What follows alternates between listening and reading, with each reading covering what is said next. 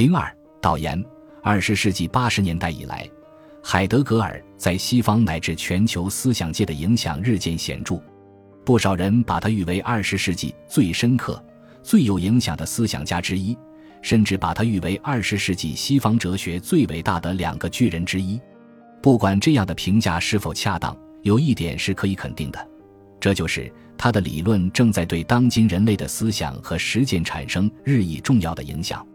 之所以如此，一个主要的原因是他整个一生的思想进程聚焦了现代人类生存的重大问题，抓住了现代人类历史的重大特征，形成了极其艰深而又极具现实性的人学理论。人的问题是历史上不少哲学家所关注的重要哲学问题。海德格尔的一生之所以会走在人学之思的道路上，无疑与他自己的生命历程和所处的时代息息相关。一八八九年九月二十六日，马丁·海德格尔出生在德国巴登地区的一个叫麦斯基尔西的乡间小镇上。平民清贫的家庭，乡间淳朴安静的生活，无疑对海德格尔的童年心灵有着深刻的影响。一九零三年。海德格尔以优异的学习成绩从镇上的小学毕业，在天主教会的资助下到康斯坦茨上教会寄宿学校和那里的文科中学。中学时代往往是孕育着一个人以后走上什么样人生道路的时代，这一点对海德格尔来说尤其如此。他正是在中学时代开始对哲学发生兴趣的。一九零七年的夏天。他在翻读弗兰茨·布伦塔诺的著作《论亚里士多德关于存在的多种意义》时，碰到了存在问题。这一著作成了少年海德格尔出涉哲学领域的主要帮助和引导。然而，对他的阅读使他对存在问题困惑不解。如果人们在多种含义上论及存在，那么究竟哪一种含义是根本的含义？正是对存在问题的迷惑，为海德格尔后来走上存在之思。人学之思的道路播下了不息的火种。不过，在这时，海德格尔的职业目标还是想成为一名神职人员，所以他在一九零九年高中毕业后进入弗莱堡大学时注册的是神学。在学习神学的同时，他在中学时代形成的哲学兴趣继续增长。当时的哲学必修课令他十分不满，他便开始阅读哲学家们的著作，思考了大量的哲学问题。没有料到的是，这种刻苦的学习以及过度的体育运动加重了他的心脏疾病，使得他不得不回家休养。这使他将来从事神职工作的理想成了泡影。由于这一原因，从1911年秋，海德格尔到自然科学系注册学习。对数理化的学习不仅没有减弱他对哲学的兴趣，相反，由于不必去听哲学系的必修课。因此，他有大量的时间去听其他哲学课程，特别是新康德主义弗莱堡学派的著名代表里凯尔特的课程。在这样的学习中，他学会了如何把握哲学问题，了解了逻辑的实质，同时对亚里士多德哲学、康德哲学有了更加深入的理解。他的博士论文《心理主义的判断理论》就是以现代逻辑和亚里士多德的基本观点为指引的。一九一三年七月二十六日，他的博士论文在施耐德和里凯尔特主持的答辩会上获得通过，他被授予博士学位。从此，他开始了一个学者的生涯。一九一六年，里凯尔特去海德堡大学接替退休的文德尔班的教授职位，而胡塞尔则从哥廷根大学来到弗莱堡大学出任哲学系教授。海德格尔有机会直接受教，了解和思考胡塞尔的现象学。这一事件的发展对海德格尔前期人学思想的形成产生了十分重要的影响。一九一八年到一九二三年，作为胡塞尔的助手，海德格尔除了接受胡塞尔现象学的指导和主持研究班的讨论外，还先后讲授了现象学、对亚里士多德的现象学解释等课程。这一过程不仅使他真正了解了胡塞尔现象学的本质内容和根本缺陷。而且使他获得了未来研究存在问题的现象学方法，对存在问题的兴趣的不断增长与现象学方法结合，促使海德格尔走上了追问存在的道路。而在此期间，人类社会发生的各种重大事件对个体和人类的生存提出的尖锐深刻的疑问，由叔本华和尼采的唯一之论、迪尔泰的生命哲学、科尔凯郭尔的个体存在哲学等构成的现代早期人学大潮的涌动，无形的规定了海德格尔的存在之思必然又是人学之思。一九二二年，由于胡塞尔的再次大力推荐支持，海德格尔再次申请马堡大学的副教授职位。马堡大学的纳托普和哈特曼认为他关于亚里士多德的讲稿写得有创造性，故也极力推荐他为第一候选人。一九二三年六月，他当上了马堡大学的副教授。在马堡大学的五年，即一九二三年至一九二八年，海德格尔的收获同样十分巨大。马堡大学是新康德主义马堡学派的所在地，海德格尔与纳托普。哈特曼等一流哲学家经常进行哲学讨论，大大扩展了他的哲学视野。同时，由于讲授和研究了柏拉图、亚里士多德的哲学以及时间观念的历史，使他对存在与时间的思考逐渐形成了体系。因此，一九二七年二月，他的《存在与时间》的第一部，作为胡塞尔主编的《哲学与现象学研究年间》的特刊公开问世，这使海德格尔名声大振。很快，他被认为是德国最伟大的哲学家之一。一九二八年至一九四六年，是海德格尔的思想与生活中一段非同寻常的时期。一九二八年，在胡塞尔的推荐下，海德格尔接替年届退休的胡塞尔的教授职位，重返弗莱堡大学。然而，也只是在这之后，胡塞尔才认真研读了海德格尔的《存在与时间》。真正明白了他与海德格尔分歧的根本性。一九三一年，胡塞尔公开表示与海德格尔决裂。一九三三年，希特勒纳粹上台执政，弗莱堡校长被迫辞职。作为哲学家的海德格尔似乎第一次交上了官运。原校长劝说海德格尔出来竞选校长，结果海德格尔被选上。按理说，哲学家是有着深刻智慧的人。对现实政治应该有清醒的认识，但此时的海德格尔似乎并不清醒。他在以德国大学的自我主张为标题的校长就职演说以及其他讲话中，把纳粹的国家社会主义看作是一场彻底的革命，认为它代表着人类的未来希望，说希特勒是德国现在和将来的现实，并且自己也加入了纳粹党。虽然他可能的确没有按照纳粹的要求去迫害犹太人和烧毁犹太人写的著作，虽然他因教育主张与纳粹的教育纲领不同而在一九三四年二月辞去大学校长的职务，但这段昙花一现的辉煌，总是不断招来后人对他的贬低和非难。可想而知，海德格尔这时的心情是如何复杂，如何不平静。他的思想的动荡和转变，也正是在此之后开始的。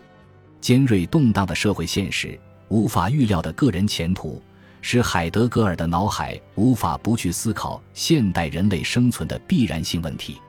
从形而上学的追根到艺术作品的探源，从对哲学的探索到对人本主义的解剖，从对谢林的人类自由理论的分析到对尼采的权力意志理论的研究。从对荷尔德林的诗篇的挖掘到对赫拉克利特罗格斯学说的探讨，从对抽象的哲学理论的反思到对现代人类历史的追问，无一不浸透着他对人类前途的关怀。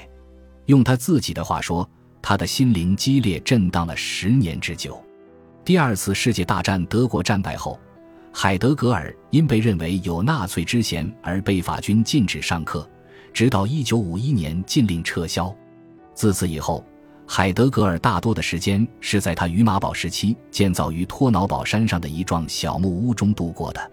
在黑森林中，在山顶上，在那宁静的小木屋中，思想家的心灵却并不平静。现代科学技术所带来的后果，人类的思想和语言从远古到当下的奔涌，现代人类的现实命运，都不断在思想家的心灵中翻腾。木屋虽小，却装着整个世界。一九七六年五月二十六日，海德格尔在其生命岁月的第八十七个年头与世长辞。然而，他所留下的人学思想遗产却绝不会因此而烟消云散。海德格尔并没有声称自己的思想是人学思想。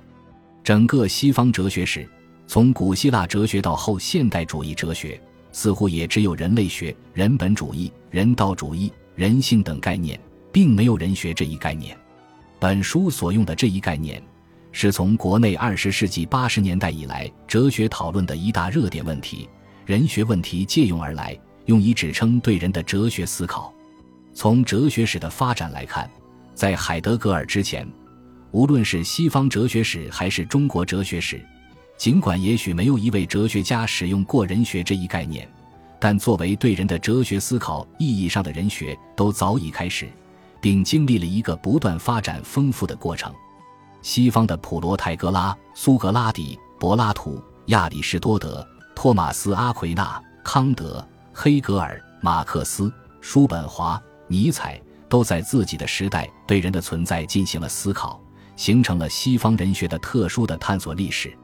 中国的老子、孔子、孟子、庄子、荀子、董仲舒、朱熹、王阳明、王夫之。孙中山等，对人的问题也都有各自不同的探讨，发展出一条中国的人学思考之路。中西哲学史上的每一位人学思想家的人学思想都有自己的独特性，在哲学史和人学史上都有不可替代的历史位置。哲学史和人学史是一条无尽的长河，总是后浪推前浪。海德格尔作为现代西方哲学的一位思想巨人。在近现代西方人学思潮的转换和涌动中，同样做出了自己对人的独特思考。从人学或人学史的角度看，他提出的人学思想也是非常不同于前人的。他所提出的问题和解答也构成了西方人学史无尽长河中巨大耀眼的一道浪峰。本书试图从发展和整体的角度研究海德格尔的整个人学思想，他前期和后期对人的思考。认为贯穿海德格尔人学思想的一条主要和本质的线索，是他对人存在发展的选择性与被制约性的思考。这一思考开始于他在《存在与时间》中对此在和存在的关系的初步考察，结束于他整个后期对人与大化关系的全部探索。抓住了这一线索，就能够从宏观上把握海德格尔思想发展的全部动态过程。能够清楚地找到海德格尔前后期思想转变的内在逻辑，能够充分地发掘海德格尔思想的时代根源，能够客观地确定海德格尔人学思想在西方人学史上的历史地位。本书的基本思路是，从对海德格尔所处的特殊时代状况和他对以往人学思想的批判的分析入手。提出海德格尔所思考的主导人学问题及其实质精神是对人的存在发展的选择性与被制约性的思考，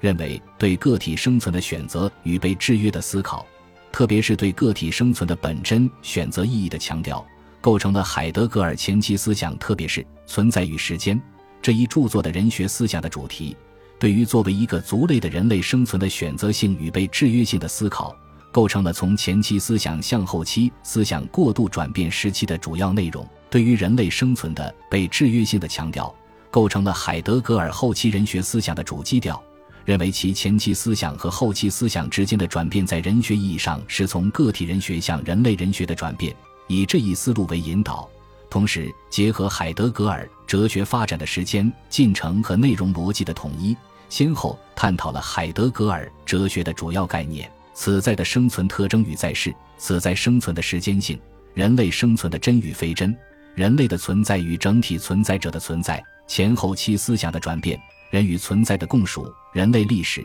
人与天地神，人的语言，人的思想，以及海德格尔人学思想的历史地位等主要问题。最后指出了海德格尔人学思想对于我们探讨当今个体存在、民族存在和人类存在的重要意义。全书共十三章。各章内容如下：第一章考察海德格尔对时代状况的审视和对以往人学思想的思考。首先提出，海德格尔思考了以下重大人学问题：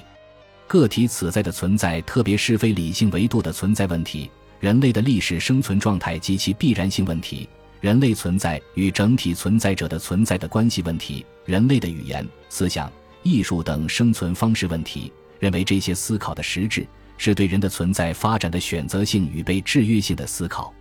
然后分析他对以往人学思想的整理方式，对传统人学是批判，对现代早期人学是扬弃，对早期希腊人学是发扬。第二章对海德格格尔哲学的主要概念进行分析界定，明确了以下三组共十二个概念的内涵所指：存在、存在的真、存在的命运、存在者、整体存在者、同一事情、遮蔽、去蔽、遮蔽状态、去蔽状态、遮蔽者、去蔽者。同时，对整体存在与个别存在、整体存在者与个别存在者、遮蔽与去蔽等成对概念之间的关系做了具体阐发。第三章讨论海德格尔关于此在的生存特征与在世的基本机制的思想。他关于此在的三层优先地位和生存本质理论，所表明的是此在能够具有的选择能动性；而他关于此在的基本机制及在世的理论。所表明的主要是个体此在生存的共识性社会制约。第四章分析海德格尔关于此在的历史性生存的思想，由此得出的几个结论是：此在的本真整体能在，所凸显的是此在的选择能动性对历史性社会制约的超越；而此在的非本真日常能在，所表明的则是历史性社会制约压倒了此在的选择。海德格尔所强调的是此在的选择能动性对此在走向自由生存方式的重大意义。他对此在的命运与天命的独特分析，充分证明了这一点。第五章探讨海德格尔关于人类生存的真与非真的思想，论证海德格尔本体论真理观的思路是从人与外部世界的不可分割的关系来说明问题。其提出本体论真理观的目的是希望人类使自己的生存合乎整个宇宙的规律性存在。他对世界与大地的冲突的说明，虽然所直接表明的是人类与自然的超越与反超越的动态关系，但归根到底在于说明人类生存的真与非真在根本上是本体论的。第六章对海德格尔关于人类的存在与整体存在者的存在之间的关系问题进行了阐明。认为，虽然海德格尔强调要就存在本身而追问存在本身、追问存在的真理，但他不可能完全脱离开对存在者的追问。因此，他在追问存在本身的过程中，从存在规定着存在者这一总体观点出发，对人类的存在与整体存在者的存在之间的关系做出了有深度的探讨。同时，也指出他的试图脱离存在者而探讨存在本身。是存在片面性的。实际上，从存在探讨存在者和从存在者探讨存在是相互关联、相互促进的过程。第七章分析海德格尔前期和后期之间的思想转变问题，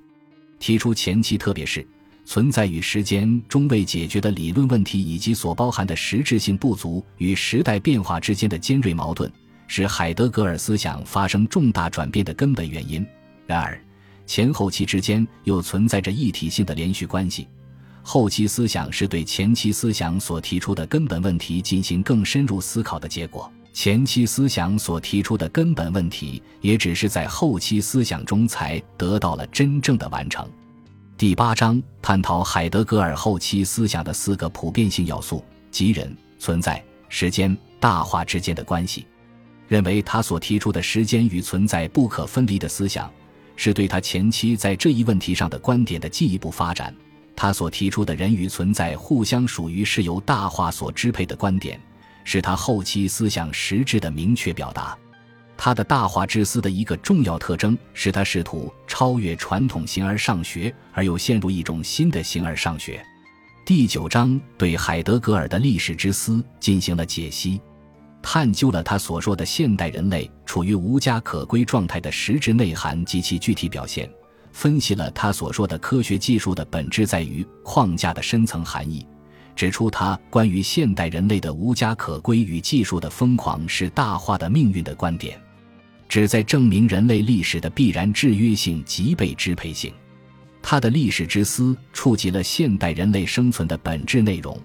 既有时代本身的合理性。又有时代本身的局限性。第十章阐发海德格尔关于人在整个世界中的地位的诗意之思，提出他从对当代人类对物的无度的消灭距离的征服状况的分析，进到对天地人神似一体的诗意解说，试图表明人类在整个世界中的地位，力图使人类改变自己与物的危险关系状况，因而他的思想对当代人类具有重要的现实意义。他关于诗人能够为人类的生存提供居的尺度的观点，与柏拉图的只有哲学家才能做国王的观念，在实质上有异曲同工之妙。第十一章对海德格尔的语言思想进行了讨论，指出海德格尔以对亚里士多德和洪堡所代表的传统语言观的批判为对照。从根本上不是把语言看作人所拥有的能力，而是看作大话之说的展示方式，由此表明语言的被决定性。这一探索看到了语言与天言、与其他万物在展示根源上的共同性、统一性，是对西方语言观发展史的一种别具一格的推进。其历史意义在于它对传统语言观的批判性反向，在现代西方语言观中代表着一种独特的语言方向。为后现代主义德里达等人对以往语言观的解构开辟了道路。第十二章论述海德格尔关于思想的思想，提出他对哲学终结的思考也总是力求深入到现代人类的生存状况之中，包含了对技术统治的深刻批判，但他更强调的却是这一状况发生的必然性。分析他关于正在召唤思的事情是大化的思想。论证他所谓名言的思的任务，正是思考大化。他关于思想的思考的实质是试图确定人类的思想在大化中的被支配地位。他对现代人类思想状况的解剖，发前人所未发，有着重要的启示意义。第十三章是以比较的方式，力图为海德格尔人学思想进行初步历史定位。先后比较了他的情绪生存论人学与西方自古代到近代主要代表人物的理性主义人学，他的大化目的论与黑格尔的绝对目的论，他的历史观与马克思的历史观，他的情绪生存论人学与叔本华和尼采的唯意志论人学，在对比过程中，分别指出了他的这些方面的人学思想所具有的特点、优势、问题，他们与其他人学思想之间的差别和一致。在学理上的关联等，初步评价了他的人学思想在西方人学思想史上的重要地位。